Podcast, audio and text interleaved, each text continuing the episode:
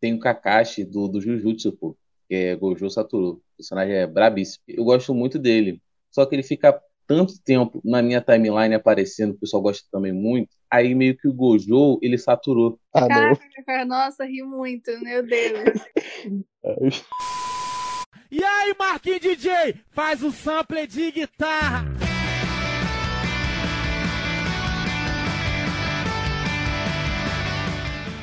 E aí, gente, sejam bem-vindos para o sexto episódio do Ouvindo Flashback. Eu sou a Mari. Yo. Eu sou a Gabi, yo. Fala galera, eu sou o Alexandre, yo. E gente, sabe qual é o personagem mais fofo de Boruto?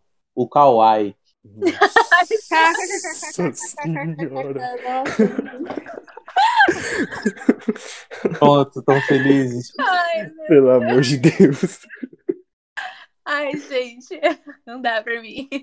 No penúltimo episódio, pediram pra gente falar sobre o Neji, disseram que a gente não deu atenção devida ao Neji, então a gente resolveu esse problema. E a gente trouxe simplesmente o maior fã do Neji do Twitter, o Miguelzinho. Ei, Fala, palmas. Oi, pessoal, eu sou o Miguel e eu faço parte do fundão do Twitter do Naruto e eu sou um grande fã do Neji, então hoje eu vim contribuir com os pedidos de vocês para exaltar ele. E é o mínimo que esperamos é um quebra-pau aqui. É o mínimo.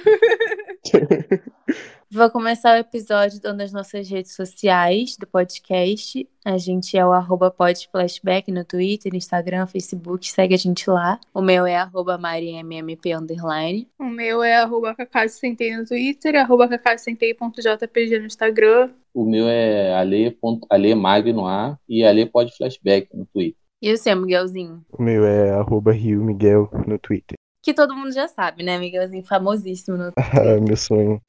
Vai, ele faz sua entrevista com o convidado, vai. Então, Miguelzinho, é, fala comigo, é, se você já assistiu algum outro anime aí de Naruto, Naruto é seu menino, você não larga ele mais, como é fala comigo. A gente vai dar Eu- seu rank aqui no programa. Eu comecei assistindo Naruto, foi o primeiro anime que eu assisti, mas aí depois eu assisti bastante shonen. Tô vendo Boku no Hero, assisti Kamega Kill, Fullmetal e sei One Piece esses dias. que Ah. Alexandre, Verdade, viu? Mais um pra garoto, do seu pô. time. isso aí, cara, vem, vem pra palavra do Oda. Mas, pô, também te desejar meus pêsames por você ter assistido Nanatsu. Sinto É muito triste, é realmente bem triste esse anime.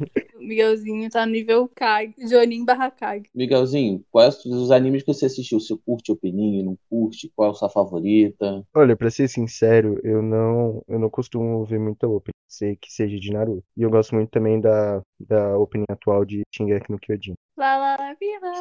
Lá, lá, lá, lá, lá, viva. Como é que é? Cara, A como opening você consegue? É muito bom. Você não gosta não, É. Ale? Eu Cara, adoro sério. essa opening. Nossa, é porque, tipo, vou fazer minha narrativa sobre Shingeki. Shingeki, primeira temporada maravilhosa. Segunda, deu aquela canseira. Sabe que você dá aquele pique, aí você dá aquela cansadazinha, dá diminuída? Terceira, você dá um gás de novo. Aí, pô, vai indo, vai caindo, vai caindo aos poucos sempre, tá ligado? Só que as openings sempre mantêm energia lá em cima, tá ligado? As openings sempre foram maravilhosas. Só que, como eu leio o mangá, eu sabia que ia ter uma caída muito grande nessa season final. Porque, tipo assim, já tava zero expectativa. Aí eu pensei, pô, pelo menos vou ter uma openingzinha pra eu curtir, que vai salvar o final do mangá, que vai ser horrível. Não que já tenha tido final, mas eu já tenho certeza que vai ser ruim, porque Isayama, uma decepção na nossa vida. Mas Vai voltando. copiar o mangaka de, de Naná com um final horrível. Exatamente. Aí, pô. Ele é mórbido, né?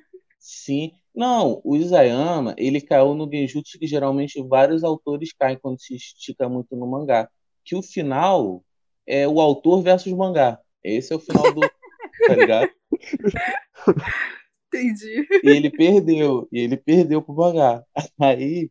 Eu achei a opening muito fraca, tá ligado? Porque eu tinha, a única coisa que eu tinha expectativa na season final era a opening. Foi. Nossa, eu amo essa opening da. Eu também gostei dela. Pô, me dá medo, dá uma sensação meio ruim. Mas bom, voltando para a entrevista do Miguel, que aqui o foco agora, o foco é esse menino. Fala, Miguelzinho. E, E as namoradas, como é que tá? Alexandre, Nossa senhora. não, não, não, Alexandre, você não vai constranger o convidado aqui. Não, gente, O Alexandre relaxa, ele tem relaxa. 15 anos, ele é um bebê, você fica quieto. Verdade. Desculpa, eu queria ser o tio por um momento, mas, mas vai lá, continua aí o episódio, Mari, da entrada. O sonho do Alexandre é ser um tiozão, entendeu? O sonho do Ale é ser um tiozão e a cada dia ele tá mais próximo de realizar esse sonho. Eu já sou tio, tenho um afilhado de três anos, pô. Cuido, cuido dele direto quando tô na minha cidade. Sou, sou- já, já, já fiz ele ver Pokémon. Eu sou um bom padrinho. Meu Deus, daqui a pouco vai botar a criança pra assistir One Piece, aí já era. Mas tem que estar preparado para isso, tem que ter maturidade para poder sentir as palavras do Oda. Entendi. Bom, acabou, né, Alexandre, essa entrevista? Já tá bom? Já constrangeu o convidado o suficiente? Já tá, tá bom descontraído, você? não tá descontraído, Miguel? Vai, me me defende um pouquinho. Defendeu a lei que, que ajudou sim. Ele tá constrangido, ele não tá descontraído. Vamos lá. Hoje a gente vai falar da última fase do exame Chunin. Finalmente, gente, finalmente, depois de muito tempo. Pá, pá, pá, pá, pá, pá. Pá, pá, pá, pá, pá, pá, pá, pá, pá. E assim, essa, essa fase é um surto coletivo, só tem duas lutas completas, que é a do Neji do Naruto e o Shikamaru e Temari, né? Só que como a gente trouxe o Miguelzinho aqui e a gente quer dar espaço ele falar sobre o Neji, a gente vai mover a luta do Neji contra o Naruto pro final, pro segundo quadro, porque a gente quer analisar essa luta direito, a gente não quer fazer piada sobre ela, tá bom? Tá bom, Alexandre? Eu quero.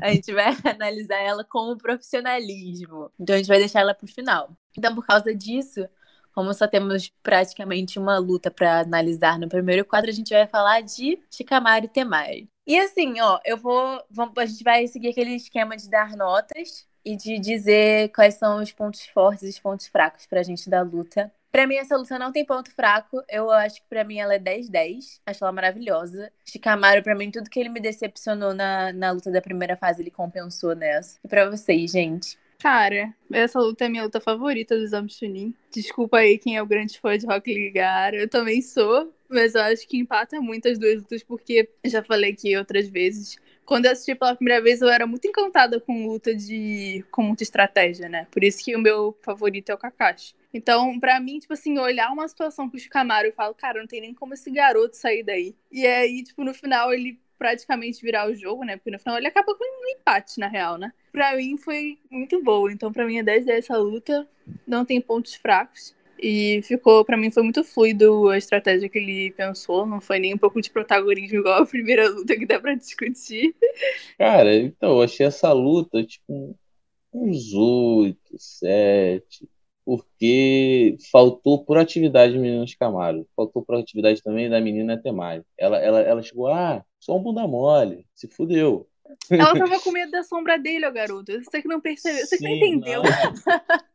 Não, é porque, pô, eu, eu reli pelo. Eu reli, eu não revi. Eu li Pelo mangá, e no mangá ele desiste da luta. Mas, pô, eu acho que a luta, tipo assim, foi boa, mas poderia ser melhor. É, eu acho que o grande ponto fraco dessa luta foi a Temari por ela ter menosprezado Shikamaru. Porque com certeza ela poderia ter saído vitoriosa na luta, porque obviamente ela era mais forte que Shikamaru. Porém, pra mim, o grande ponto positivo da luta também é a estratégia do Shikamaru, por, e merecidamente depois se tornou Chunin, né? Então, acho que essa luta é um 8 de 10. Cara, a sombra de Camaro né, é, é um jutsu muito. Tipo assim, é um jutsu tem que ter muito cuidado, porque se pegar não tem como você soltar. Então, não sei, a não sei se seja o Chino, né? Que o Chino consegue qualquer coisa. Você não vai conseguir se soltar dali, provavelmente, entendeu? Então, tipo, acho que ela fez muito certo. O problema é que, cara, aquela estratégia que o Shikamaru fez de amarrar uma kunai na, na camisa. Não tem como você prever aquilo, ele inventa umas coisas que, tipo assim, tá, tem um, troço aqui voando, como é que você vai, tipo, você tem um delay ali, entendeu? Até você perceber o que, que ele tá fazendo. Depois eu fiquei pensando, ele não podia pegar a sombra do leque dela? Cara, eu não alcançava. Ela fez uma marcação de, sei lá, acho que 30 metros dele, que é até onde a sombra alcançava. É, ela foi muito inteligente, cara, porque, tipo, ela já sabia qual era o jutsu dele, então ela tipo, já tinha uma noção, mas ela mediu o limite do jutsu, porque todo jutsu tem um limite, tem um ponto fraco, né, nesse Itachi. Aí, tipo, Eu acho que elas são muito E inteligentes. tá Ela falando como óbvio, muito sem experiente, brincadeira, né? gente. brincadeira, não odeio Olha o Tati, gosto de cancelamento, olha o odeio Tati. cancelamento. Eu, e sabe o que eu pensei que ele ia fazer nessa parte? Eu achei que ele ia fingir que a sombra dele só alcançava um certo, uma certa distância e ia pegar ela desprevenida, entendeu? Eu fui mais estratégica do que o Shikamaru na minha cabeça. Ele queria acabar logo com a luta, entendeu? E, cara, o Shikamaru não tava afim de lutar. Depois que ele viu que ela, tipo, ele não ia conseguir se livrar daquilo ali muito fácil, que ele, tipo, para, pensa, ele até espera o sol, o sol chegar pra trás. É isso que eu falo, tipo, sei lá, as lutas dele dependem muito do acaso também, né? Eu acho que também vale muito bom a gente citar uma coisa, que é a entrada do Shikamaru, né? Que o Naruto ele deu uma grande forcinha pro Shikamaru na hora da entrada, né? grande líder de tudo. Deu um um porradão no garoto. Vai, filhão! Ou você luta ou você morre. Exatamente. Ele, ele Aprendeu com o Jiraiya, né, gente? A gente comentou no episódio passado, ele aprendeu isso com o Jiraiya. Sim, é Nossa. verdade. Jiraiya sempre aplicando os melhores métodos de ensino. É, próxima luta. Aí não teve luta, né? Que é Shino e Kankuro. Porque o Kankuro sabe que ele não conseguiria ganhar do Shino. Então ele desistiu. Então a minha proposta é: crie sua luta. Crie sua luta, Alexandre. Como que o Shino venceria o Kankuro se tivesse existido luta? Cara, eu acho que o Shino não tem outra. Não tem como criar uma luta. Porque realmente. Gente, mas essa luta aconteceu fora do campo, né? Não, Mas calma, aqui fora do filho. Isso aí é campo, depois. as- Isso aí é outra coisa, é outra É, é- situação. Porque fora do É. campo, as, as condições são diferentes, né? O espaço é diferente, a- as árvores são diferentes. Você pode ficar em cima de árvore, dentro do campo não tem como fazer Exatamente. isso. E o meu menino Chino foi prejudicado pelo, pela mudança de, de ambiente, tá? Eu preciso dizer isso aqui. Mas eu acho que numa luta limpa, justa, como estava acontecendo no exame de Chunin, que é isso que a gente está trabalhando, a gente está propondo isso, Gabi. Você não pode propor algo fora. Tá entendendo? Então, a gente, dentro da Exatamente. nossa proposta, a conta que tinha que dar bateu, filho. Um mais um igual a dois. O Cancún Aí eu sinceramente também não, não vejo o Kankuro tendo nenhuma chance contra o Shino. Não sei. Mas eu acho que o estilo do, do Shino também favorece muito ele contra o Kankuro. A única coisa que o Kankuro tem favorável a ele é o veneno. Foi o elemento surpresa. Ninguém sabia que ele tinha aquele veneno. Só que dane-se veneno. O Chino é o Chino. O veneno é o equivalente ao inseticida pro Chino ali. E ainda assim ele sobreviveu ao veneno. Não, isso é porque o Chino ele não estava preparado para a missão dele. Quando o Chino está preparado da missão dele, ele já prepara uma sanguessuga no bolso, prepara os negocinhos para se ter veneno, ele bota sanguessuga ali e acabou o veneno. Tá entendendo?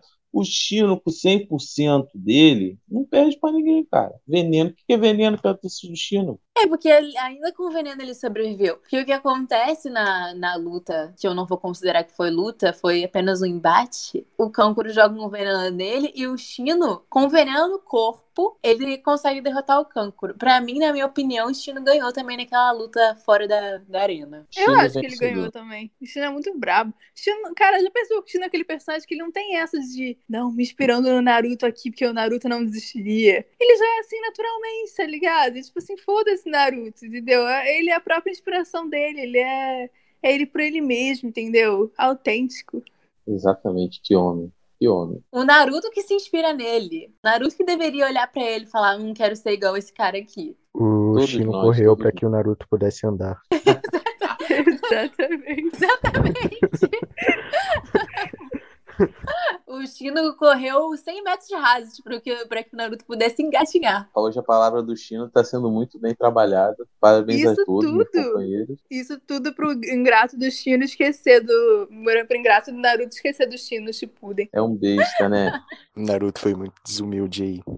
Não, você tá entendendo, Miozinho? Quem ele não converte, ele não quer saber, entendeu? Foda-se a sua história, você não, não foi convertido, então eu não quero saber, você não é da minha igreja. Pra mim, o Naruto tem inveja do Shino. Ele fez. Sabe o que ele fez? Ele fez que nem a Mariah Carey. Quando ela fingiu que não conhecia. Esqueci quem era. Ela falou, I don't know her. Vocês lembram desse, desse vídeo? Foi isso que o Naruto Só fez. É o. Ele fingiu, ele fingiu que não conhecia o Chino, porque na verdade ele tinha inveja, ele queria ser igual ao Chino. Aí ele fingiu que não conhecia pra não descer do salto. Vocês acham que o maior rival do Naruto é o Sasuke? Não, é o Shino, entendeu? É, ele, ele tem aquela desavença ali, meio em off, meio on. Eu acho que, tipo, o Chino, ele foi um pouco esquecido no Shippuden e no clássico, porque ele era overpower. Ele tinha um bom passado, ele tinha um bom presente, ele era um personagem sem, sem dúvidas, ele era um personagem sem inseguranças, entendeu? não tinha o Kishimoto trabalhar ali porque ele criou o personagem perfeito, tá ligado? Não tem o que fazer. Não, mas o pano do, do Naruto esqueceu o Shino eu passo porque ele também esqueceu a Temari. Mas mesmo assim, o Shino era colega de turma dele, não tinha porque ele esqueceu o Shino. Olha, em defesa do Naruto, o Shino ele tem muitas muitas faces. Eu também não reconheci ele em Boruto, eu não entendi o que aconteceu. Mudaram o design todinho do Shino. Aí a Bela fala que ele usa uma Mas- torradeira na cara. É idêntico. Vou mandar pra vocês depois. Tem uma cena que ele tá igualzinho ao Lego. Muito igual. muito, muito igual. Vou mandar pra vocês depois, pra vocês botarem no Twitter e perguntarem se não tá igual um Lego. É muito bom que a gente pode notar aqui a Mariana fragmentado, que ela levanta um ponto contra o Naruto. Logo após ela já levanta um ponto em defesa do Naruto. Tá entendendo? Vazou o pod flashback hater do Naruto. É que eu tento ser imparcial, né, gente? Mas como você vai ser imparcial quando o Shino tá no meio? Não tem como. O Kishimoto já criou ele pra gente não fazer ele ser imparcial. Shino merece todas as defesas do mundo. Amém. O Shino é o verdadeiro protagonista. A próxima luta é Sasuke e Gaara. A polêmica, a luta. Muito polêmica. Por que polêmica essa luta? É, Não, é porque mas, eu pô. já ouvi, eu ouvi um monte de gente falando no Twitter. Ouvi não, né? Eu vi um monte de gente falando no Twitter que o, o Sasuke perderia muito fácil pro Gaara, né? Essa luta. Não, não. Se. Eu acho que ele perderia sim. Vamos ser justos, eu acho que ele perderia. Mas eu acho que o Sasuke daria um trabalho pra ele, assim como o Rock lhe deu, entendeu? Não acho que seria fácil, mas certamente ele perderia. Eu também concordo. E ainda acrescento que o Sasuke deu mais trabalho pro Gaara do que o próprio Lee. O próprio databook consta que o Sasuke é o adversário mais difícil que o Gaara já enfrentou. Eu não sei se ele perderia fácil, mas ele perderia com certeza.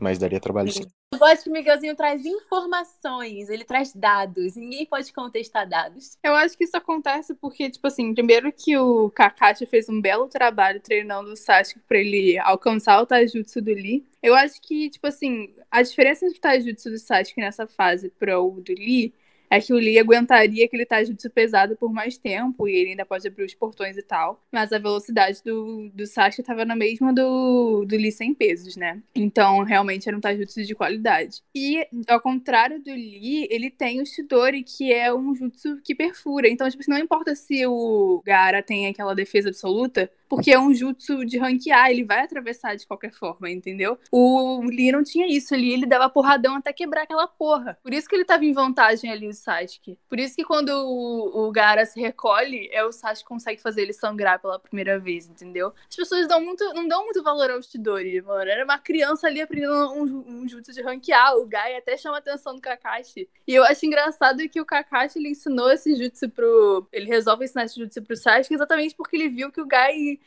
ensinou a abrir os portões pro Lee. Ele falou: Ih, que porra é essa? Agora pode ficar Não vou perder, não. jutsu pra, cá, pra matar os outros? Então vamos, pô, vamos. Também sem brincar. Eu acho importante o Sasuke ter aprendido o Chidori primeiro do que o Kakashi, mais jovem no caso. Então já mostra que o Sasuke já estava no nível muito alto, porque naquela época, quando o, o Kakashi criou o Chidori, ele já era um Jonin. Então acho que o Sasuke já estava em um nível bem alto de poder. Sim, é verdade.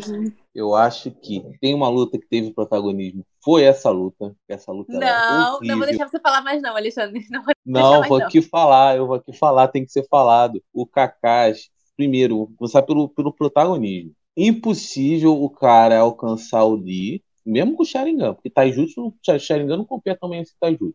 Não tá, força física, não tá trabalho duro, trabalho esforço. Shimoto ensinou toda uma lição linda do Lee, trabalhou, trabalhando, dando trabalho duro, todo aquele, aquele negócio de talento versus esforço, para depois o filho da puta, em um mês, alcançar a velocidade do Lee, que levou a vida toda para pegar aquela velocidade. Tinha sacanagem. Aí me vem o Kakashi, irresponsável, criou um deu jutsu pro menino.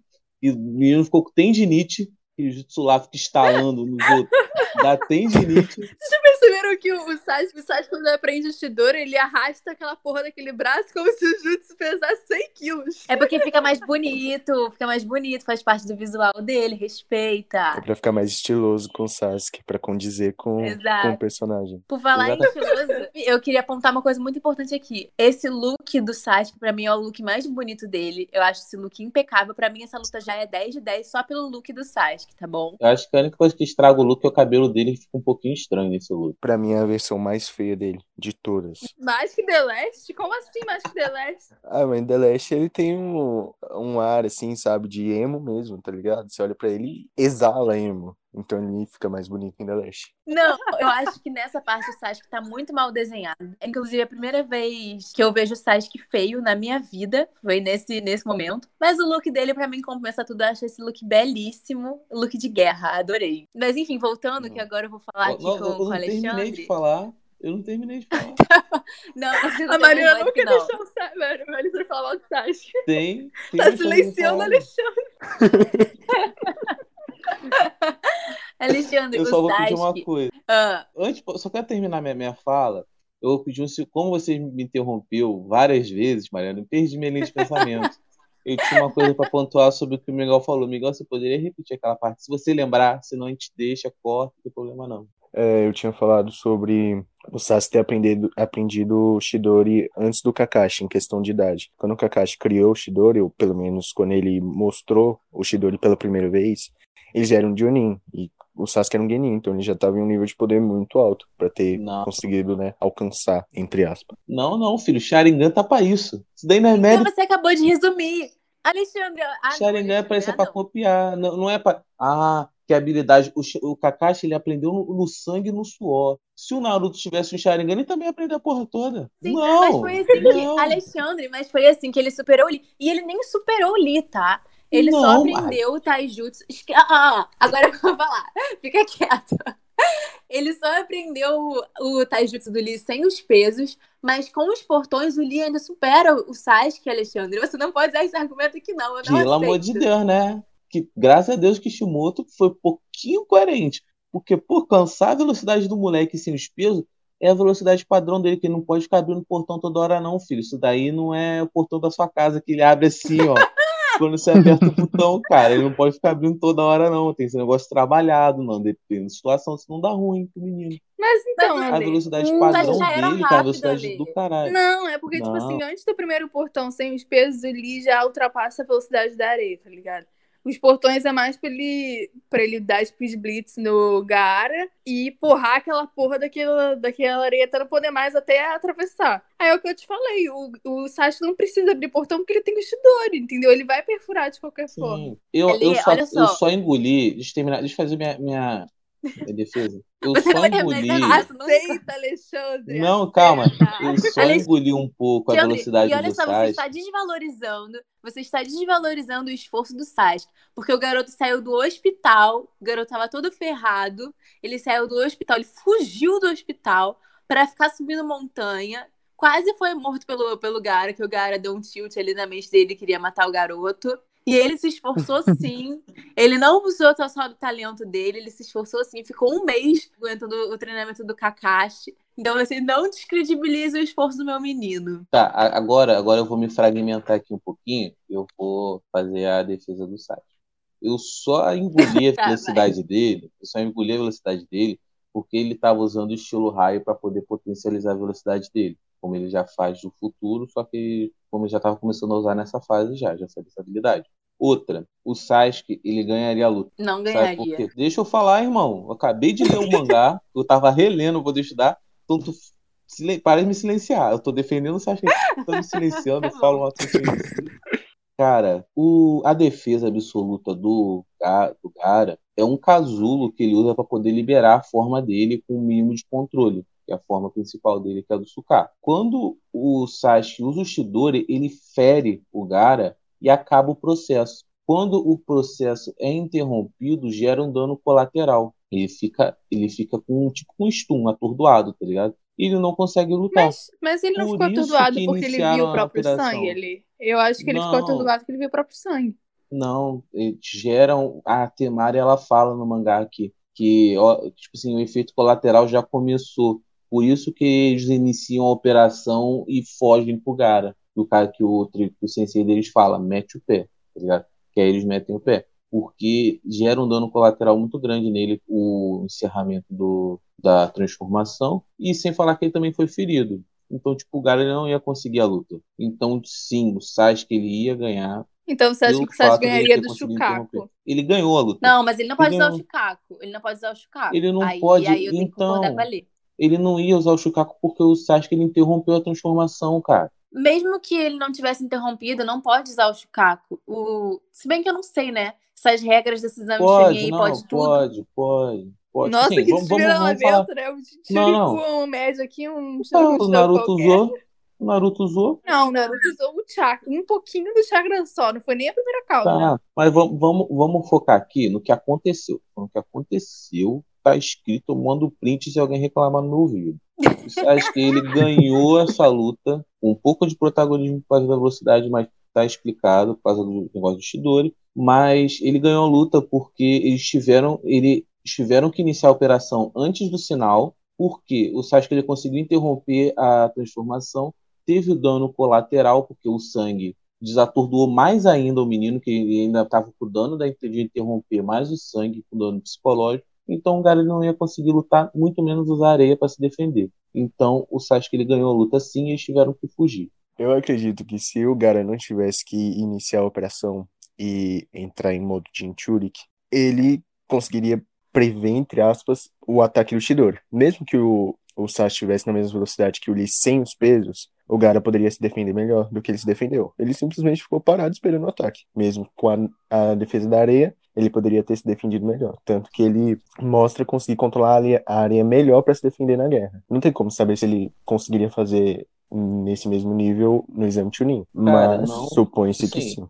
Ele não se transformou por causa da operação. Ele se transformou, ele quebrou totalmente a operação porque se transformou antes da hora que ele queria levar a sério. Ele não contava com o fator do Shidori conseguir penetrar a proteção dele enquanto ele faz a transformação. Então, eu acho que, tipo, o sério dele vai além do que você falou, era a transformação, que ele não conseguiu fazer porque ele não teve uma análise de luta, que ele queria tanto é, ser sanguinário com o Sasuke, que ele perdeu o controle, queimou a largada com a transformação, falhou na transformação por causa do Sasuke e ainda tomou o debut Mas, e Ale, mas, perdeu a Ale, luta. olha só, agora eu vou falar um negócio do Sasuke aqui. Vocês estão contando que o Sasuke conseguiria fazer mais de um Chidori nessa luta. Cara, nessa, o Sasuke só conseguiu fazer dois Chidores, eu acho. Tanto é que na segunda tentativa, a marca da maldição acometeu ele de novo, porque ele, ele gastou muito chakra. E toda vez que ele gasta muito chakra, essa marca, essa porra dessa marca, ela tenta acometer ele, entendeu? Então, tipo assim, acho que o problema aqui do Sasuke é que ele teria duas chances. Se ele errasse a segunda, já era. Ele não tinha como fazer nada. Cara, Só que o, o Sasuke, Gabi, ele não ia precisar usar outro Shidori porque o Gara ele mal estava se aguentando em pé. A Temari que segurou ele para ele não cair. O Sasuke não ia precisar fazer um outro Shidori para acabar com ele. Eu acho que, sei lá, um, um Gokeku no Jutsu ou qualquer outra coisa de fogo poderia resolver a situação. Ou Shuriken mesmo, porque o Gara tava fudido.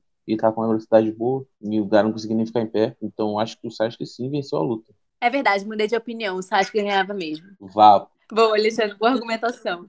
Vá por vapo, executamos o cara. Nas condições, nessas condições, ele ganhava porque o, o Gara tava perturbado. Agora, fora de campo, foi com Deus e o Naruto salvou o dia. Beijo. Cara, se alguém tiver com dúvida, tipo assim, eu usei como base as coisas que estão no mangá. No anime pode ter coisas que poderiam mudar os fatores, então também tem isso. Mas aí tem que considerar o mangá, porque o mangá veio primeiro. Vamos lá, próxima parte. Eu- hoje eu tô on fire, eu tô. Caralho. Como a gente quer analisar Neji e Naruto com calma e com profissionalismo, a gente então vai mover essa luta para o segundo quadro. Puxa a vinheta, DJ, que sou eu mesma.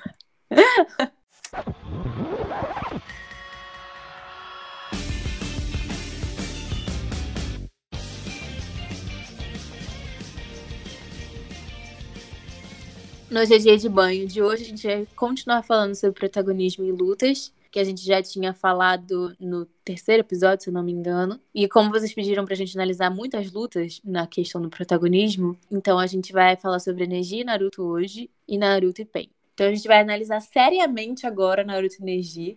O Miguelzinho vai fazer isso aqui pra gente. E a gente vai falar se foi protagonismo ou não. É assim, eu, particularmente, a gente já falou, né, que eu não concordo com esse argumento de protagonismo, não. Mas só que eu queria saber, assim, como que o Naruto fez aquele buraco embaixo da terra? E como o Neji, tendo Byakugan, não viu aquele buraco e viu ele embaixo da terra? Esse jutsu de cavar, essa jutsu não, essa cavada, o Naruto já sabia, acho que ele usou no contra o Kakashi, já ele segurou o pé do Kakashi com os clones no exame, lá no exame, lá no começo. No dos Guizos, você tá falando? É, e também, não sei se foi essa cavada, mas acho que o Naruto já sabia de alguma Eu forma. vou conferir aqui, calma. confere.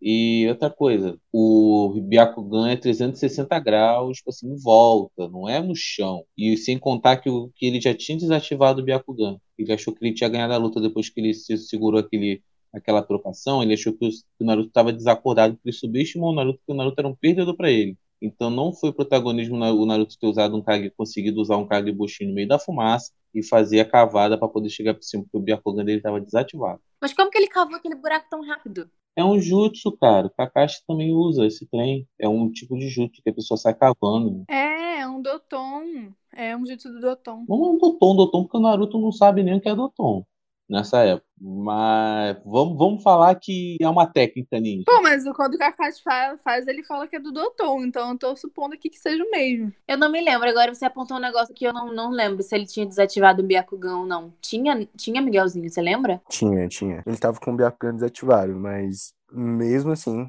é o tempo que o Naruto levou pra conseguir cavar tinha que ser, tipo, em milésimos de segundo. E mesmo assim, tem como ter sido um Doton, porque o Naruto só vai aprender a transformação da natureza lá no Shippuden, não? Mas eu acho que esse jutsu não é um jutsu muito difícil, entendeu? Essa que é a questão. É porque, tipo, por exemplo, o Kamiwari no jutsu, que o cara troca de lugar com, uma, com um pedaço de madeira. Aquilo ali não tem muita explicação, mas é um tipo de. É uma técnica, tipo assim, de malandragem, sabe? É uma técnica de malandragem, não é uma técnica que você tem que ter uma habilidade da natureza realmente tipo, muito. O negócio é uma técnica mais de jeitinho, sabe? Kamiwari de substituição. Esse negócio de cavar, você sai cavando. Aquele negócio que ele tinha falado que ele tinha usado esse jutsu no teste de sobrevivência contra o Kakashi, mas não foi não. Ele só se jogou no pé do Kakashi mesmo. Ele não usou nenhum jutsu. Eu, particularmente, não me lembro desse jutsu sendo usado em nenhum outro momento que não ele. Gente, mas ele treinou com o Jiraiya, né? Vai que o Jiraiya ensinou isso no off. Ah, Gabriela, você queria reclamar do Falcão do Sasuke que não tinha aparecido ele fazendo a invocação. Agora você tava querendo botar isso dentro da elipse do tempo. Lógico, eu tenho que defender meu filho, né? Narutinho. A falta de imparcialidade de vocês me surpreende, sabia? Não, a Lei não é imparcial, ele é perdido no personagem. Esse, esse jutsu não tinha sido mostrado ainda, gente. Não tinha. Que eu me lembre, pelo menos, não. O jutsu da toupeira. Sinceramente, eu nem sei se chega a ser um jutsu. Pois é, né? Eu não sabia. Eu achava que ele só tinha cavado com as próprias mãos mesmo. Eu também. Faz sentido, cara. Ele tava com o manto da Kurama. Você acha que ele não consegue fazer isso mais rápido? Não. Eu acho que sim, cara. Ele tava com o chakra da Kurama. Ele tava com o manto da Kurama nessa hora? Não, mano, tu tava com chakra. Ele tava com chakra pra um caralho. Pra ele fazer isso só no chakra, já, só liberando o chakra, ele já conseguia fazer suave. Eu acho que o que o Naruto fez foi, ele se transformou em uma topeira, cavou o buraco e depois voltou a ser o Naruto. Mas é só esse o protagonismo da luta que você acha, Miguelzinho? Eu não sei se chega a ser protagonismo. Eu acho que é mais um vacilo de escrita do Kishimoto. Por fazer isso tão mal feito e por não explicar, tá ligado? Porque ficou sim uma pontinha mal explicada. E outra, o Naruto derrubou o Neji com um soco. Ah, mas o Neji tava Sim. sem chakra.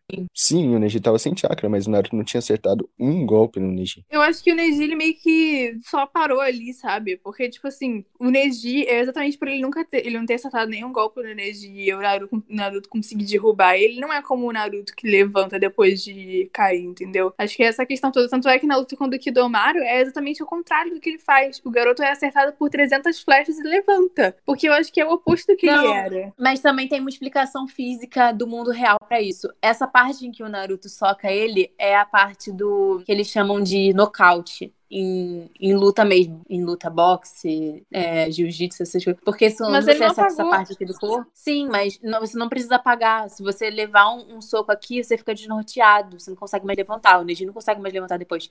Isso é nocaute. Quando a pessoa. O Naruto conseguiria. Aí, mas aí ele é o protagonista, né, Gabriela? Mas quando a pessoa leva um soco no queixo em luta, normalmente ela não consegue levantar mais e é, de- é determinado É porque- nocaute. É porque dá um choque no cérebro na hora que você bate, na hora Você bate, dá um choque no cérebro, a pessoa meio que dá uma desligada. Gostou desse passação de pano aí, Miguelzinho?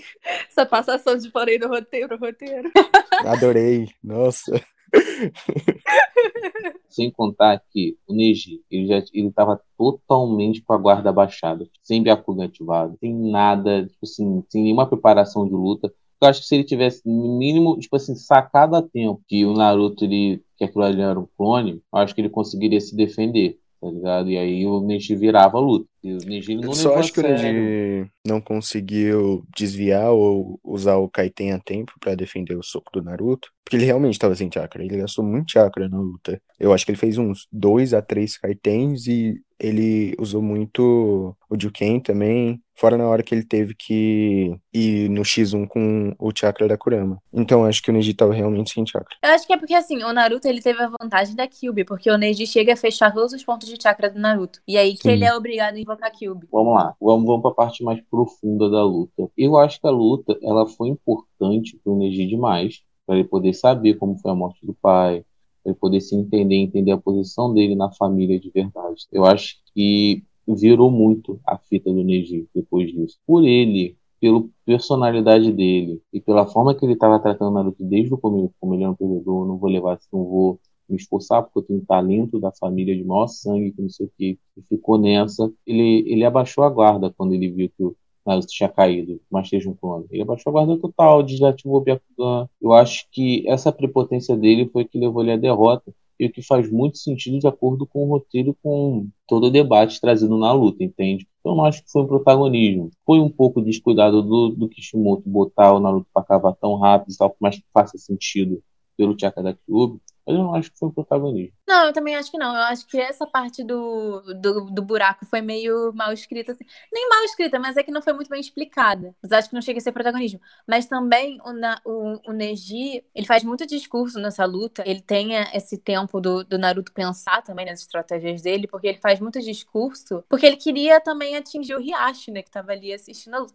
Ele queria passar um recado pro Hiashi também, que, né, um grandíssimo pau no cu, aquele pai da Hinata ali. E ele usou o espaço que ele tinha pra fazer essa denúncia, assim como a gente faz várias denúncias aqui. Eu acho que o Neji, ele foi prestando muita atenção no Naruto, né? Eu acho que o Naruto, ele intriga muitas pessoas, assim, que eu lembro que ele fala assim, ah, eu não, não quero matar você, eu não tenho nada contra você. E aí o Naruto fala, mas eu tenho contra você, eu acho que você foi um grande pau no cu com a Hinata. Só aí que o Neji resolve contar a história da família principal secundária, sabe? Eu acho que ele sentiu ali, cara, não sei porque ele sentiu a necessidade de se justificar na frente do Naruto. As pessoas têm essa, essa sensação na frente do Naruto, sabe? Eu acho que essa luta foi muito importante pro Neji e me arrisco a dizer que se não fosse essa luta, provavelmente o sistema do clã Hyuga continuaria o mesmo, pelo menos por um bom tempo. Porque o Hiashi só foi mudar de opinião disso da família secundária principal quando ele viu que não existia mais necessidade de privar a família secundária de conhecimentos. Porque o Neji já tinha atingido, tipo, o auge. Tanto que o Hiashi pontua que o Neji estava ultrapassando a família principal. Então, mesmo privado de todo conhecimento, não faria sentido eles continuarem com isso, porque já tinha a prova ali de que era inútil continuar. Aliás, eu acho que o Neji, ele tem essa, esse discurso dele do destino, que o destino não pode ser mudado, mas eu acho que no fundo nem ele acreditava nisso, porque se ele acreditasse que o destino não pode ser mudado e que as coisas são do jeito que são, ele nunca teria usado o Kaiten. Porque o Kaiten não é pra ser usado pela família secundária, é só pela família principal. Então acho que no fundo ele usava esse discurso, mas ele mesmo queria sair, ele queria quebrar o destino dele também. O Hiashi ainda pontua, você falou sobre o Hisashi, o Hiashi fala que ele deveria ter assumido o clã, que não deveria ter sido o e sim o Hisashi. E após isso ele, ele fala que o Neji herdou a melhor Kekkei do clã. Só daí dá pra gente ter uma dimensão do quanto o Neji conseguiu mudar a cabeça do Hiashi e todo o clã Hyuga. Sim, eu não acho que o Hiashi ele foi cuzão.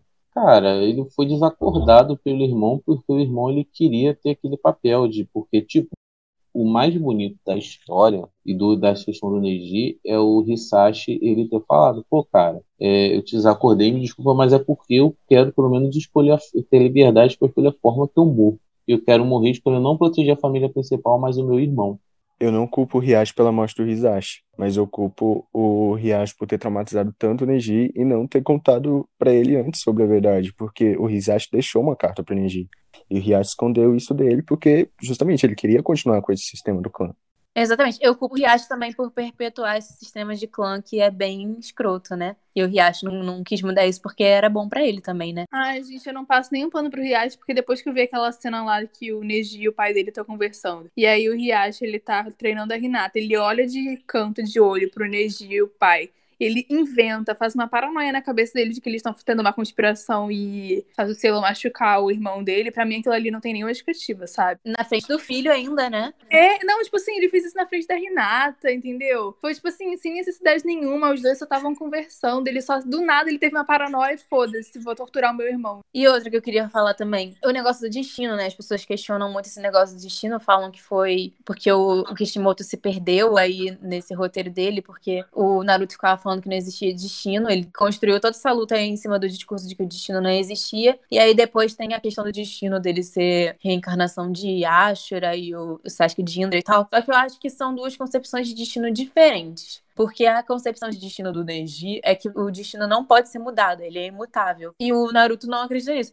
Até porque a ideia de destino do Naruto era que eles iam se encontrar, né? Era reencarnação, mas ele mudou o destino dele. Se você fosse seguir pelo destino, o Indra se, se fudeu, né? E o Sasuke também era pra ter se fudido. O Sasuke era pra ter se fudido, já que era encarnação de Indra, mas o, o, Naruto muda esse destino também. Então eu não acho que foi má escrita de roteiro, eu acho que faz muito sentido, porque são concepções de destino diferentes. Eu também acho isso. Acho que é isso que eu falo, né? Tipo, ele apresenta uma perspectiva, por exemplo, sobre o Lee, sobre o esforço natural, logo depois ele meio que corta um pouco isso com o crescimento absurdo do Sasuke. Ou ele apresenta essa definição de destino e o Naruto lutando contra isso, e as pessoas, tipo. Não sei se ele chega a falar isso na luta, mas me parece mais um efeito Mandela das pessoas acharem que o Naruto falou que não desiste de destino. Não acho que o Naruto falou isso, acho que ele quis dizer que você pode controlar o seu futuro, entendeu? Tipo, a mensagem que o Naruto quis passar ali foi diferente. Só que o jeito que o Kishimoto trabalha de uma forma, depois meio que muda de perspectiva, meio que confunde as pessoas. Para mim ficou muito claro que o Naruto quis dizer é, tudo bem, você tem o seu destino traçado. O próprio Naruto teve o destino dele traçado no momento em que ele virou Jinchurik. Só que você não precisa seguir o destino que é imposto a você, você pode mudar isso. Assim como ele fala, o meu destino era nunca ter virado ninja, porque ele reprovou a academia três vezes mas ele não desistiu e ele virou, ele mudou o destino dele, que era para ser um fracassado, e ele transformou a história dele. Então acho que ficou bem claro que a questão do destino para ele aí é que tudo bem, o destino pode existir sim, mas você pode mudar ele também. Eu acho que Mari pontou muito bem, cara. Tipo, por mais que o destino sempre esteja um pouco intrínseco nessa narrativa, porque é muito difícil de fugir quando se enfia alienígena numa história, eu acho que tipo, o Naruto ele nunca encarou como destino, ele sempre pensou que ia superar. A única vez que o destino realmente foi levado a sério foi na narrativa do Jiraiya. Mas até a narrativa do Jiraiya não é fechado, o destino do Jiraiya não é fechado, porque o próprio sapo fala, o sapo, chama ele de sapo, o próprio sábio, o sapo lá, fala que o, o destino ele é o seguinte, ele vai treinar o revolucionário, mas ele pode ir pro caminho do bem ou ele pode ir pro caminho do mal. Nem aí o destino é fechado. O destino nunca, nunca é fechado em Naruto. O nome dele é MC Sapão. O, ah, o Miguelzinho queria falar sobre. Na, no, no, dia do episódio que a gente falou do Neji da Renata, o Miguelzinho falou que ele ia explicar que o Neji fez aquilo que ele estava tentando proteger a Renata. Então explica pra gente, Miguelzinho. Vou te dar esse espaço, vai. Vou passar um pouquinho de pano pro Neji.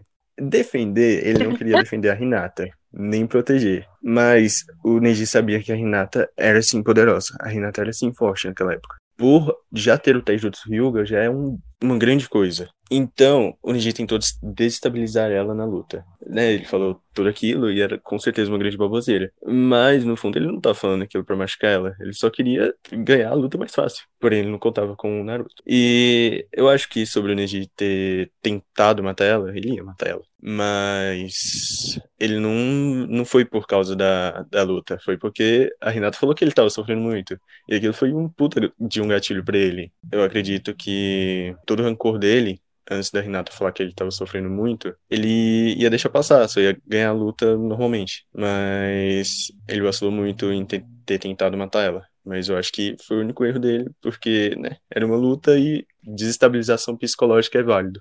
Acho que ele nem queria, no final, quando ele tenta matar a Renata, ele nem tava mais pensando na luta. Ele só tava muito perturbado da cabeça dele. Igual quando a criança fica fazendo pirraça, foi isso que ele fez. Se estaca no chão, chora, se joga no meio do mercado. Foi isso que o Neji fez. Eu acho que, nem você falou, Maria. O, o espetáculo dele ali não é pra Hinata, não é pro Naruto, é pra quem tá assistindo, pro, Ri- pro Hiashi, entendeu? Pra mim, o que ele faz ali é pros Hyugas, entendeu? Se ele tenta matar a Hinata pra provar um ponto pros Hyugas, se ele tenta fazer qualquer coisa com a Hinata é um, pra provar um ponto pros Hyugas. É, e, tipo, ele tinha motivo pra sentir toda aquela revolta, porque, pô, pensa, você foi torturado sua vida inteira por um cara, e a filha desse cara tá, tipo, na sua frente, tá ligado? Então, eu entendo o psicológico do Neji, nessa, nessa batalha. Eu não, eu passo um pouco de pano, mas ele vacilou. Eu adoro o Neji. Eu acho que o Neji faz discurso demais no meio da luta. Isso me, me irrita um pouco. Mas, cara, eu entendo completamente o Neji. Esse sistema de clã do, dos Hyuga é completamente discriminatório, é horrível. Ele perdeu o pai dele. Na cabeça dele, ele tinha perdido o pai dele simplesmente pelo sistema de clã. Ele ainda tinha que proteger a família que matou o pai dele, entendeu? Na cabeça dele. Acho que ele tá totalmente coerente. Vamos lá, não tão coerente assim. Ali, ele era uma criança. Isso pra uma, é, pra uma criança de 12 anos de idade, as ações do Neji são muito coerentes, sabe? E pra mim também tem muita diferença uma criança de 12 anos se revoltar ali contra a Renata contra um adulto que faz o irmão sofrer no meio de uma luta de família porque ele tava criando paranoia na própria cabeça. Sim, um simples treino. Exatamente. Tem, eu acho que tem muito peso das coisas. Eu acho que o Neji foi ter calma demais. Pra mim, ele podia ter botado fogo naquela família inteira que eu ainda passava fogo, tirando a Renata e a, e a Hanabi. Ele tipo, podia ter botado fogo naquela família inteira, naquela casa Ryuga inteira que eu ainda ia passar pano pra ele. É, eu acho que se realmente não tivesse aparecido Naruto naquela luta e ter jogado tanta verdade na cara do Neji, eu acredito que o Neji teria sim virado no Kenin e teria sim tentado é, matar tanto Hiashi quanto toda a família principal do, do clã Hyuga. Então acho que o Naruto também é a principal ponte pro Neji não ter se tornado um Kenin. O Neji, tudo que o Neji fez, fazia sentido, tá ligado? Com uma criança de 12 anos. Foda era o Sasuke com 16 anos tentando matar tudo, né, Gabi? Aquela cara lavada dele, 16 anos de idade na cara, tentando matar os colegas de Muito equipe. Muito bom, parabéns. É, falando que o irmão era Hokage. Gente, ele tava com depressão. Ele tava com depressão. E o que, que a equipe tem a ver com essa brincadeira? Oh, acabou. Ai, ai, esse Sasuke. Acabou, acabou a porcentagem de falar mal do Sasuke por hoje. Pô, esse episódio foi bem bipolar, né? Eu comecei falando muito mal do Sasuke, depois eu falei que ele ganharia. Sim, acabou a cota. Acabou a cota do Mas esse é o. Sasuke, né? Como ele é um personagem muito bipolar, a gente tem opiniões bipolares sobre ele. Eu não. A minha opinião dele é- por ele é sempre polar. Eu tenho uma opinião só, que ele tá certo em tudo. Brincadeira. Brincadeira, Igualzinho gente. que eu vi Marina falando do Sasuke atacando a Karin. Ela falou, acho que a única coisa pesada que o Sasuke fez de verdade foi tentar matar a Karin. Ali eu olhei e falei, poxa, Sasuke, aí não, né? Sacanagem. Não, ainda bem que foi só isso, né, que ele tentou fazer. Mas a Mari falando é muito bom, cara. Ela assim, tipo, o filho dela fez uma criação. Porra, Sasuke, não tem como se defender, né, amigão? Essa parte da Karin, pra mim, é a única parte que é absolutamente injustificável. Mas vamos, gente. Naruto versus Pain. Gente, eu particularmente, eu, pra mim, não tem nem que justificar. Como que vocês acham que essa luta foi protagonismo? O Naruto treinou literalmente pra derrotar o Pain. E ele tinha todas as informações sobre o Pain. O Pain tinha vantagem até então de que tudo que ele fazia era um elemento surpresa, ninguém sabia quais eram os poderes dele. Mas todo mundo já tinha conseguido coletar essas informações e sabia tudo sobre o Pain já. Eu acho que as pessoas chamam essa luta de protagonismo porque, cara, o Pen é forte para um caralho. Tipo assim, já foi um sufoco o Jiraiya conseguir informação dele. Ele derrotou o Hanzo sozinho, ele liderava a Katsu. Cara, eu acho que entre ele, eu acho que entre o Nagato e o Itachi, o Nagato é muito mais forte que a- o Itachi, entendeu? Também o problema também é que ele tinha que dividir o poder dele entre os Pens, né? Porque pra mim, cara, sinceramente, se o Renegan, eu já falei isso aqui, né? Pra mim, se o Renegan fosse em uma pessoa só, eles estavam fodidos, entendeu? Eu acho que, tipo, separar os caminhos dá desvantagem e vantagem pra ele, mas a desvantagem pesa mais, entendeu? Cara, eu acho que ia ficar mais desvantagem ficar numa pessoa só do que vantagem. Por quê? Não tem como usar mais de dois caminhos de uma vez. Não chega a três, Dá só dá pra sim, usar ele dois ao mesmo o tempo. jurado e o. e o que Então dá pra usar chakra. dois, não três ao mesmo Cara, tempo. mas a lei, você juntar dois caminhos já é muito apelão. Você vê naquela luta lá Não, da Tensei dele. Aquela luta, cara, aquela luta é uma, um troço que eu não sei nem falar o que foi aquilo. Porque, sério, Se não fosse o, Cara. o, o Itachi ali, tirado do Edo Tensei, o Nagato lidava com dois Jinchuri, que sacanagem. A única coisa que eu não entendi nessa luta não é o protagonismo do Naruto. É aquela porra daquele cadáver do Yahiko que, porra, deram um Mucilon, um Whey, não sei o que deram pro garoto, que aquele bicho não quebra, não, não morre. Sim, eu ia O- falar isso o- também. A porra do- dos outros caminhos levava um soco, caía, levava um Rasengan, caía, levava um Sim. negocinho, caía. Mas Ale, Yahiko não. precisamente. Toguro o negócio. Sim, gente. Gente, o, o Naruto, quando ele tá tomado pelas oito caudas, nove caudas, ele derruba uma montanha inteira em cima da- do, do Pen. Inteira. E ele não morre. Ele morre com Rasengan. Ele não morre com uma montanha, mas ele morre com Rasengan. Gente, o protagonista morre, Pen. cadáver, porra. Mas, gente, mas levou cad- a Um Gabriela, o, o socão. cadáver, o primeiro cadáver, o primeiro que o Naruto matou, que foi o caminho Ashura, ele deu um soco nele, pronto, matou. Sim, sim, Agora, eu tô ligado. o- Foi um Rasengan. Foi um Agora o. Deva, o caminho Deva, que era o preferido dele, ele derruba uma montanha em cima dele, ele enterra a cabeça dele no chão e ele não morre. Como assim? Ele dá porra de um foi do Pain, socão. o protagonista foi do Pain que morreu. Exatamente, cara, ele deu um socão, de- a Jinchuri, que deu um socão na cara do Pen, que o Pen só capotando, estourou montanha, estourou a porra toda, o bicho se fudeu todo e não morreu, continuou lá de boa. Não, mas aí você vê, né? Por isso que a animação tá ali, ele todo deformado, porque ele é feito de geleia, mano. Ele absorve todo o impacto. É um dildo, tá ligado? É de silicone. Alexandre, Alexandre, Pelo amor de Alexandre, Deus. nosso maior público é menor de 18 anos, Alexandre. Pelo amor de Deus. Não, não, mas sério, falando sério, eu acho que tem toda uma explicação é, espiritual, né? Porque o Naruto tem essas explicações etéreas, assim, né? E, tipo, claramente o Ashura e o, e o Deva são os mais fortes. E eu tava lendo aqui na, no budismo, né? Porque eu não sei Como se que eu que ele é o mais forte se ele é o primeiro Deixa que eu morre? explicar, deixa eu explicar.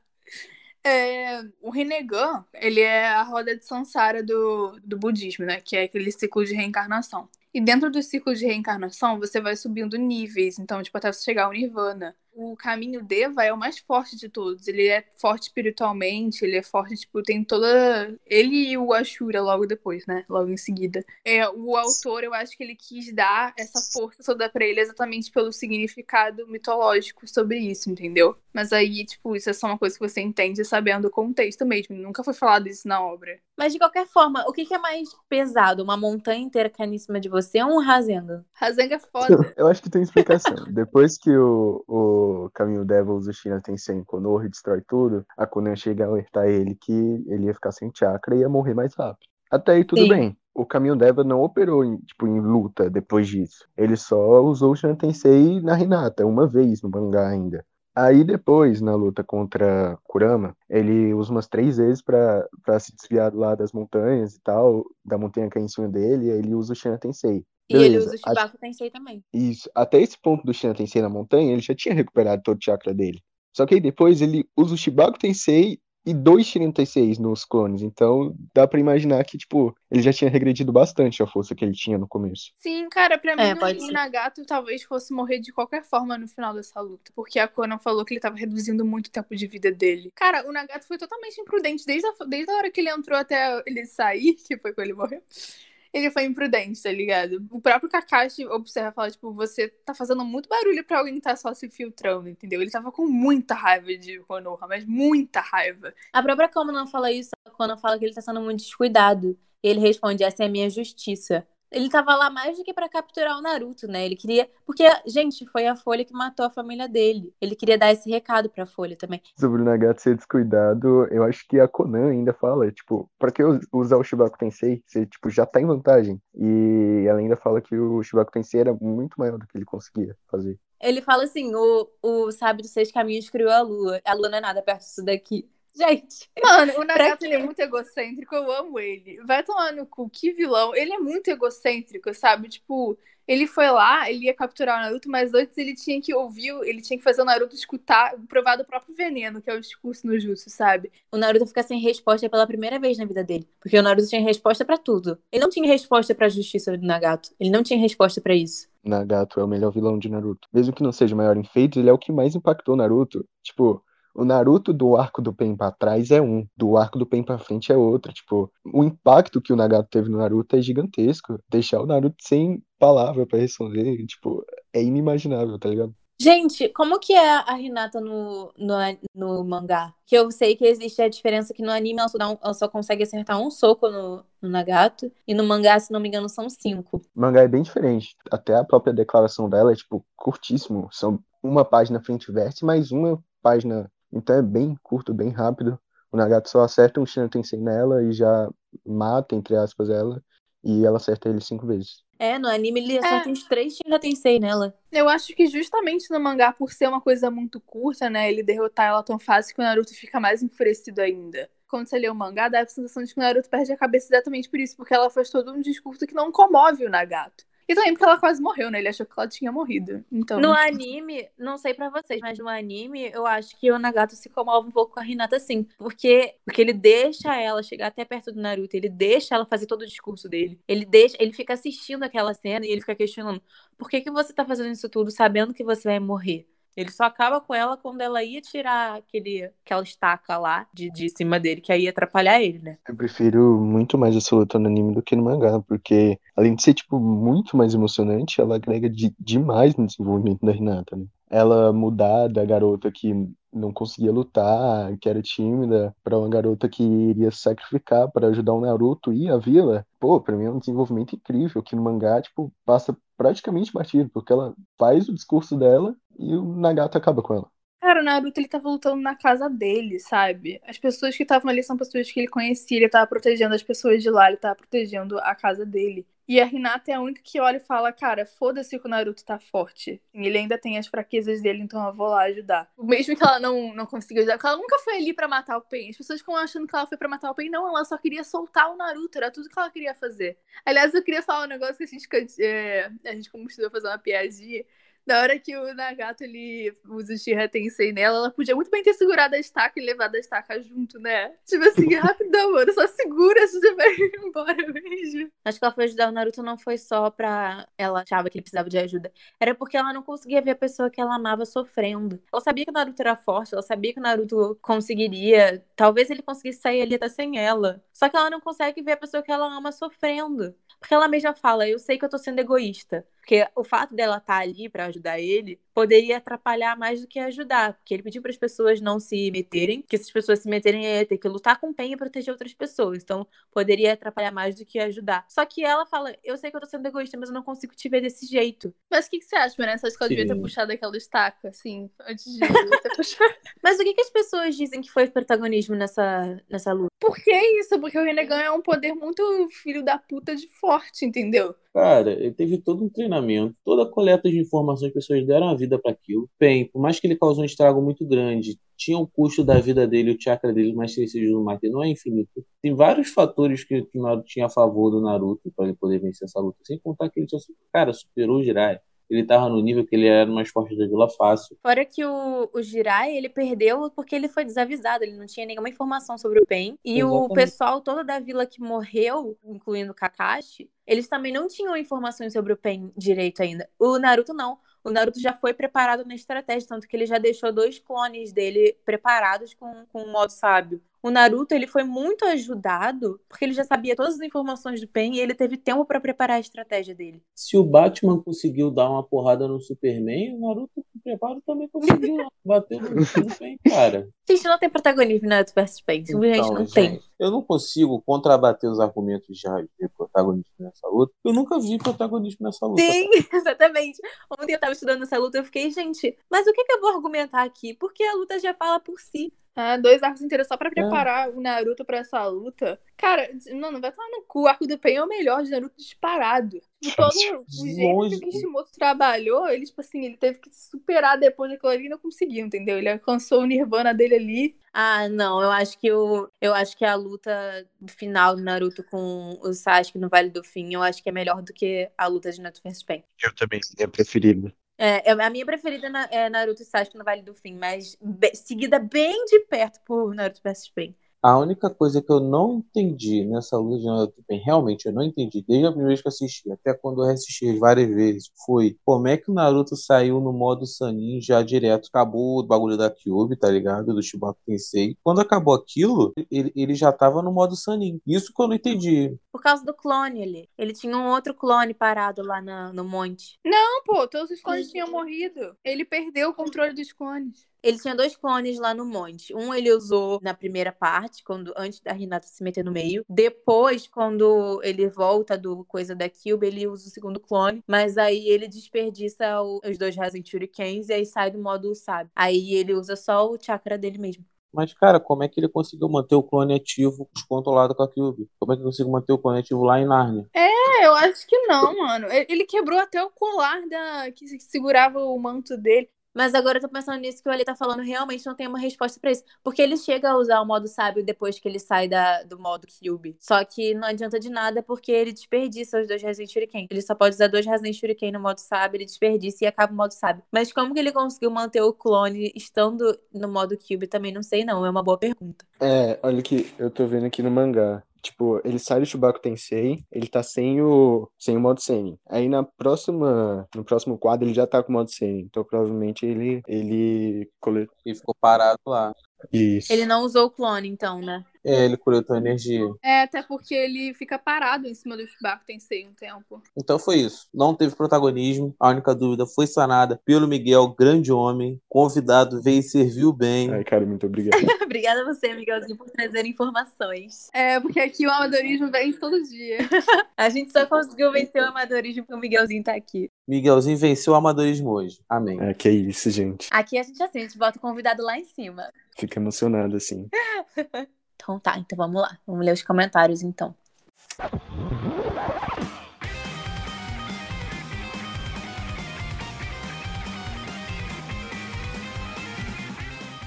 Antes de ler os comentários, na semana passada a gente tinha falado que a gente tinha pedido para as pessoas falarem qual que seria a frase delas no- nas costas do sapo nos últimos segundos de vida delas. E quem tivesse a melhor resposta ia ganhar um pix de 5 centavos. Só que como a gente é muito indeciso, a gente ficou com três frases aqui que a gente não conseguiu desempatar. Vamos aproveitar a presença do Miguelzinho aqui para ele ajudar a gente nesse desempate. Olha a responsabilidade, hein, Miguelzinho? Você é louco, cinco centavos na minha mão.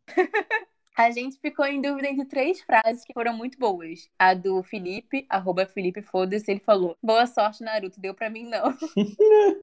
A do Dinha, do Poorly Drown, falou: Cuidado, o jovem não respeita idoso. Jovem no respeito idoso. E o Cris, arroba Pen Chave, falou: Te prepara que o maluco tá chegando com um time de vôlei inteiro na vila. Seis jogadores e o time de vôlei mesmo. Eu não, eu não consegui decidir qual foi a melhor. Particularmente, eu gostei da do time de vôlei. Eu também, Miguelzinho, a gente tem o mesmo gosto. Eu preferia dar prioridade porque é dentro do cano do podcast e eu sou clubista. o dela foi muito bom também, é verdade. Gente, eu achei todos maravilhosos e eu vou me abster de votar. Vou, vou ficar isentona aqui em cima do muro. Dá 5 centavos pros três mesmo. Nossa, 15 centavos. Caralho, acabou com a minha poupança. O Silvio Santos. O Silvio Santos dá dinheiro pra todo mundo. Ó, o aviãozinho de Pix aí. Aviãozinho de pig. Falando, falando em Silvio Santos, o Miguelzinho, o que você acha do, do Neji, é, peão da Casa Pop? Ah, cara, assim, eu acho uma habilidade extremamente útil, sabe? É realmente bem útil. Peão da casa própria. Eu sempre que alguém fala Neji tem que fazer a piada. Não, mas, ó, o peão da casa própria é muito mais válido do que na vida real, porque o peão da casa própria é tão poderoso quanto a areia do Gara. Todo mundo chamando o cartão de peão da casa própria, gente. Eu só vou chamar assim agora. Não, tem outro apelido também que é Fidget Spinner. Blade Blade, grande Blade Blade. Beyblade, Beyblade. Roda, roda, Jequiti. Esse episódio foi patrocinado pelo Silvio Santos, por isso nós vamos dar o aviãozinho de Pix para os três, porque não conseguimos decidir qual foi o melhor. Justo. O nosso padrinho Obito Dami, eu sempre vou ler todos os comentários do Obito Dami, tá, gente? Ele falou, é, ele falou que o Itachi também correu pro Gai quando ele chegou pra salvar o Kakashi e a turminha, que foi um momento muito vergonhoso do Jonin que não sabe lutar contra o Sharingan e o Koma do Kakashi. Mano, o Kakashi tinha um Sharingan, eles tinham um colega de equipe com esse Sharingan, eles estavam vivos quando os, os Uchihas foram mortos, Ninguém sabe uma informação básica sobre o Sharingan que é não olha na porra do, do adversário, do olho do adversário. Tipo, a informação básica qualquer oponente com o Sharingan, sabe? E aí eles, tipo, cometeram essa gafe aí. Mas é aquela coisa, né? O roteiro tinha que arranjar um jeito de explicar pro público que você não pode olhar pro olho do Sharingan, então eles emburreceram os Joaninhos ali. Ah, mas talvez dê pra explicar isso porque Kurenai e Asuma eram tão próximos assim do Kakashi. Já o Gai, que era bem próximo do Kakashi, sabia como lutar com o Sharingan. Sim, então eu concordaria com você se não tivesse detalhe de que quando o clã Uchiha foi assassinado, eles já eram, tipo, já tinham uns 12 anos de idade, entendeu? Esse que é o problema. Eles faziam parte da polícia militar, mano. Era, tipo, era conhecimento público como que funcionava o clã Uchiha. É que nem você sabia sobre o clã Ryuga. Ah, é, esse Kishimoto. Tachi peidão, só não corre do irmãozinho. É isso. Gente, eu nunca vou parar de rir do, do Ali falando que a participação de Tati no Naruto foi bater em criança, que no caso é o irmão dele, e fugir. Esse é o prodígio de vocês. Em vida, em vida. Ele precisou morrer pra fazer alguma coisa.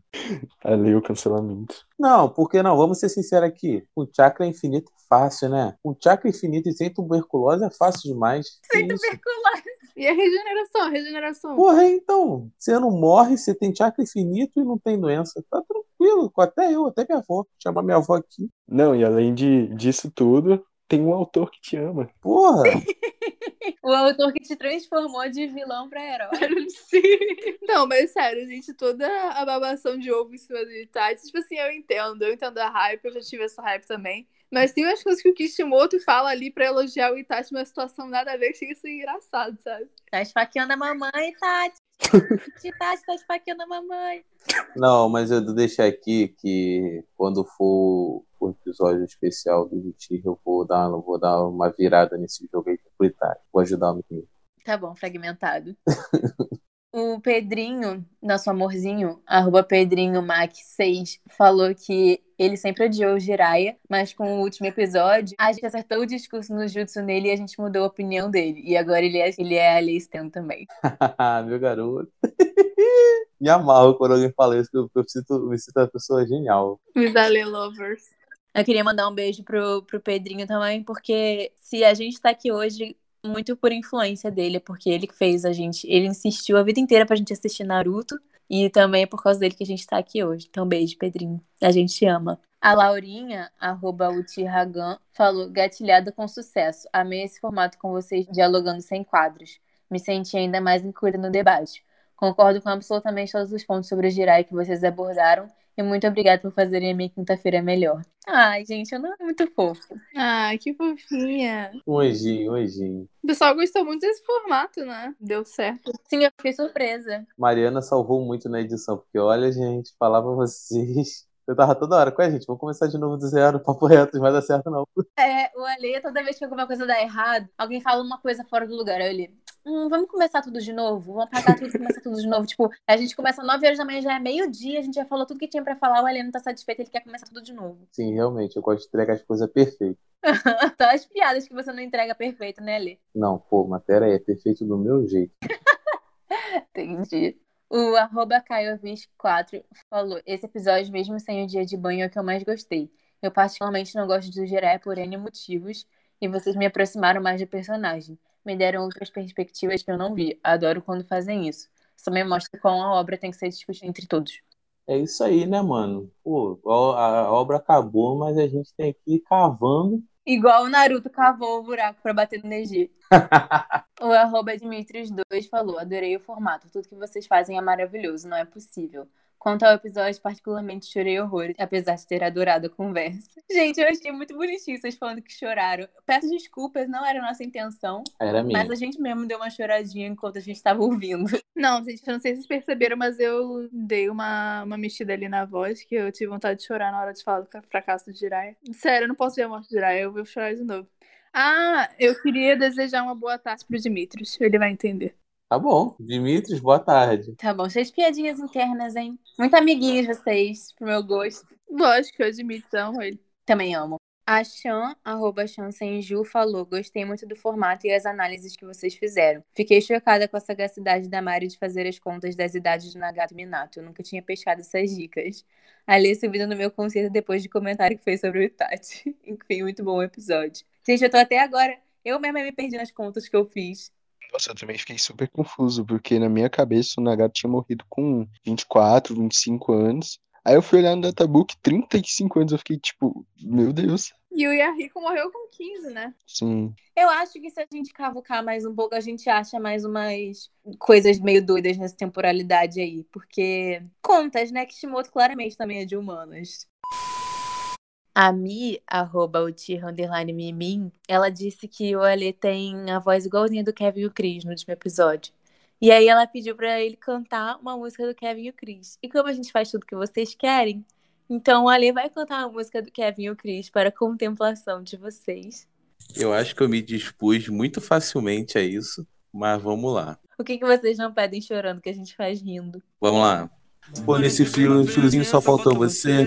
Vamos na ficha louco por você. Finalidade 90, finalidade era romance anos 80, mas te encontrei no festival. No 150, ritmo agressivo, baile de favela. Vai, rebola pro pai, vai novinha, vai, descendo. Ficou. Quero nem ouvir, ficou horrível, eu sei. Alexandre, eu te Eu me embolei todo, eu embolei toda a língua, mas você bota de fundo mais Não tem alto. problema. Minha avó deve estar ouvindo isso. O que, que meu filho neto tá fazendo? Espero que vocês tenham gostado da, da, da apresentação do Alê. Isso é. Acho que a gente já chegou no nível de intimidade, assim, que não tem mais volta. Vocês já me escutaram cantando, já escutaram o Alê cantando. Agora, a partir de agora, é só ladeira abaixo. É isso, gente. Acabou por hoje. Muito obrigada, Miguelzinho, por ter vindo. Você. Ai, eu tava, tava muito ansiosa pra te conhecer e agora eu estou plenamente realizada. Muito obrigada pela sua presença aqui. Espero que você venha mais vezes. Mari, é muito sua fã. Sim, eu sou. Ai, sério, foi uma honra. Foi uma honra participar e conhecer vocês. Vocês querem dar o, o recado final de vocês? Fala o seu recado final sobre energia, Miguelzinho. Você tem que entender que as pessoas não são que nem você gostam de falar do site, entendeu? As pessoas têm noção. Você que é sem noção aqui. Ó, então, já que é pra panfletar o Neji, leiam o volume 22 do mangá, que lá tem a melhor luta do clássico, na minha opinião, que é Neji vs Kidomaru. E é isso. Eu adoro essa luta também. Panfletei o Neji que nem o Ale panfleta One Piece. meu garoto, meu garoto. Muito bem, Miguelzinho. Miguelzinho nunca decepciona a gente. E o seu recado final, Ali? Meu recado final para as pessoas é que todo mundo tem que, se, tem que se juntar, unir e levantar uma tag para poder xingar o Isayama. Por favor, galera. Não, a gente não apoia hate nesse podcast. Hate ao Isayama merece todo. Se você não odeia o Isayama, gente, repete seus Não, conceitos. Alexandre, não vai dar hate em ninguém, não. Muda o recado final. Deixa ele. Eu, eu tô defendendo a lei aqui. Ele tá certo, entendeu? Não vai, não vai xingar ninguém. A gente quer trazer uma mensagem de paz e amor. Alexandre, muda seu recado final, vai. Eu sou totalmente a favor de atacar pessoas reais por causa de personagens 2D. Concordo. Gabriela, as pessoas vão achar que você tá falando sério, hein? E eu não tô. Brincadeira. Pode atacar a pessoa real, pode. Agora atacar o Tobirama não pode, né? Eu quero saber cadê o, qual que é a base disso daí. Claro que pode. Esses heróis da, da Gabriela é foda, né? Ali, a gente já sabe quem é o seu Rokudaime. Seu Rokudaime aí. Enfim, né? Conhecemos o Estendo Danzo, veja no que deu. Colocamos uma pessoa e um estendo danço pra conversar, veja no que deu. E, gente, eu sou defensor do Danzo, tá bom? Eu também, Miguelzinho. Ele só queria o bem da vila, entendeu? É só o bem da vila. Corta, corta essa parte aí. Tira, tira essa parte do podcast pelo bem das pessoas, pelo bem da Ah, humanidade. não, gente. Não, eu vou deixar para as pessoas saberem qual é o tipo de índole que elas seguem no, no Twitter. Não, eles sabem, eu defendo o Danzo toda hora. Eu falo que o Danzo é igual o Tobirama. eu lembro disso. E tá errado? Não tá. Brincadeira. Não tá, aí. Ai, que horror. Enfim, gente, até semana que vem. Beijo. Tchau, gente. Beijo. Falou!